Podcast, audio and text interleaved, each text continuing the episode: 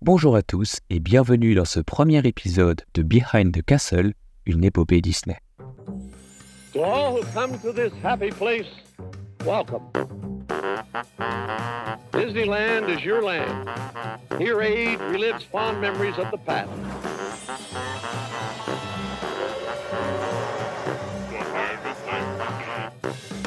Welcome. Dans cette émission, nous explorons ensemble pas à pas, et ce, dans les moindres recoins, l'histoire de la Walt Disney Company, depuis sa création par les frères Disney dans les années 20 jusqu'au mastodonte mondial du divertissement et firme parmi les plus influentes sur Terre que nous connaissons aujourd'hui. Mais commençons par le commencement. Dans ce premier épisode, nous reviendrons sur quelques-uns des événements majeurs ayant marqué l'histoire du studio. Au XXe siècle, Walt Hayes Disney, cofondateur des studios Disney Brothers, se hissa rapidement au rang de référent dans le domaine du film d'animation au niveau mondial. Mais comment Walt Disney a-t-il gravi les marches d'Hollywood en devenant la référence dans le domaine du cinéma ainsi que l'incarnation même de l'American Dream? Durant les prochaines minutes, nous reviendrons sur les plus grands succès de cet homme et nous évoquerons les différents éléments qui font de lui un acteur majeur dans l'évolution du cinéma grâce à son insatiable soif d'innover. Dans les années 20, Walt Disney décida de rejoindre son grand frère Roy à Los Angeles. Les deux frères vont alors s'associer pour créer leur propre société d'animation, les Disney Brothers Studios. Walt sera le créatif et Roy le financier. À l'époque, les films d'animation mettaient systématiquement en scène des souris, qui étaient simples et rapides à animer, mais également car elles infestaient les studios hollywoodiens de l'époque.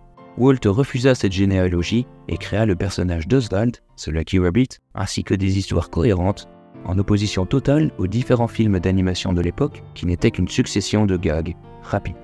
Malheureusement pour lui, le distributeur new-yorkais Charles Mintz prit soudainement la décision d'exploiter lui-même les droits d'Oswald, ayant vu le succès fulgurant que celle-ci avait rencontré. Anéanti par cet échec, Walt prit le premier train pour Los Angeles en se demandant si, comme son père, l'échec ne serait pas sa seconde nature.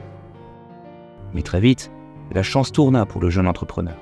Selon la légende, le train qui devait le conduire à l'ouest du pays serait passé par la petite ville de Marceline, où Walt passa une grande partie de son enfance. Comment pourrait-il ne pas y voir un signe? Et en effet, il racontera plus tard que ce fut à cet instant, dans ce train, qu'il imagina le personnage qui le fit plus tard monter à l'échelle de la gloire, Mickey Mouse même si, à ce moment précis, ce dernier fut nommé Mortimer. De retour à Los Angeles, Walt et son plus talentueux dessinateur Hub Works, second père de la souris, se mirent au travail.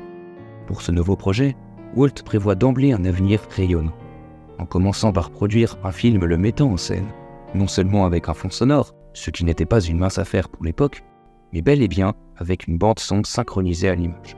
Celui-ci se nommera Steamboat Willie deviendra le premier film d'animation possédant cette technologie, alors que le premier film à en être doté, The Jazz Singer, sortait en salle seulement un an plus tôt, en 1927. Roy, qui gérait les comptes de la société, craignait que ce film, bien trop ambitieux et coûteux, ne l'amène à sa perte. Mais Walt y tenait, et comme toujours, il avait le dernier mot. Et heureusement, car ce film fut un succès comme il n'y en avait jamais eu auparavant dans le domaine du film d'animation.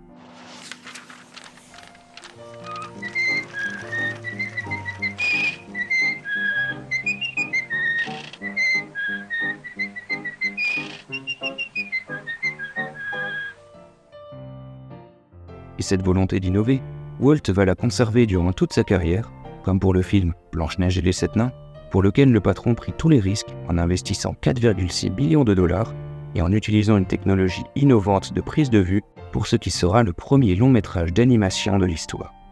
Une fois de plus, cela aura payé, car son film sera récompensé lors de la célèbre cérémonie des Oscars et les investissements seront très largement rentabilisés, garantissant ainsi un avenir pérenne à l'entreprise. Après de tels succès, Walt comprit que la clé de la réussite résidait en grande partie en l'innovation. Il mettra donc cette idéologie en pratique pour créer le film Fantasia en 1946, qui sera un réel chef-d'œuvre sur le plan artistique, bien que le public lui ait réservé un accueil un tantinet plus froid.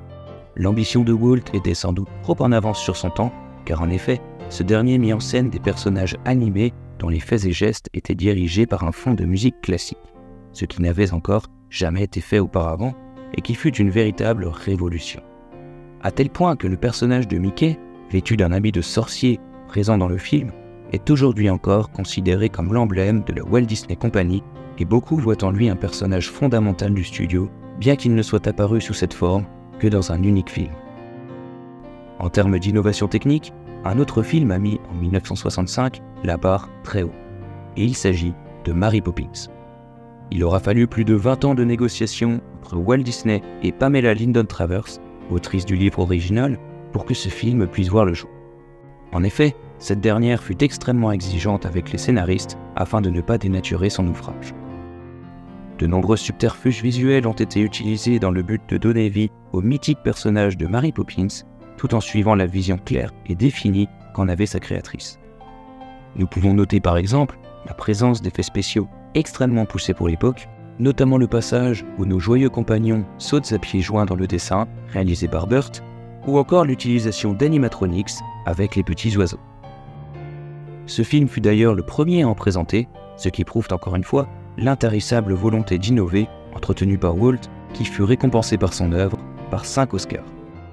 Par ailleurs, les bénéfices générés par le long métrage furent si importants qu'ils auront notamment servi à la construction d'un immense atelier de création d'audio animatronics dédié aux attractions de Disneyland à Glendale, au nord de Los Angeles, où se trouvent notamment les locaux de la Walt Disney Imagineering. Mais ça, nous aurons l'occasion d'y revenir dans un prochain épisode. Pour finir, nous pouvons en conclure que Walt Disney, par son abnégation et sa persévérance, a réellement façonné l'univers du film d'animation tel que nous le connaissons aujourd'hui. Nous pouvons néanmoins nous poser la question suivante, mais à quoi ressemblerait l'industrie cinématographique sans l'intervention de ce grand homme? J'espère que ce premier épisode de notre émission Behind the Castle, une épopée Disney vous aura plu et que vous en aurez appris davantage à propos de cet entrepreneur de génie. Retrouvez très prochainement de nouveaux épisodes encore plus détaillés et d'ici là, n'oubliez pas que comme le disait si bien Walt, If you can dream it, you can do it. À très vite.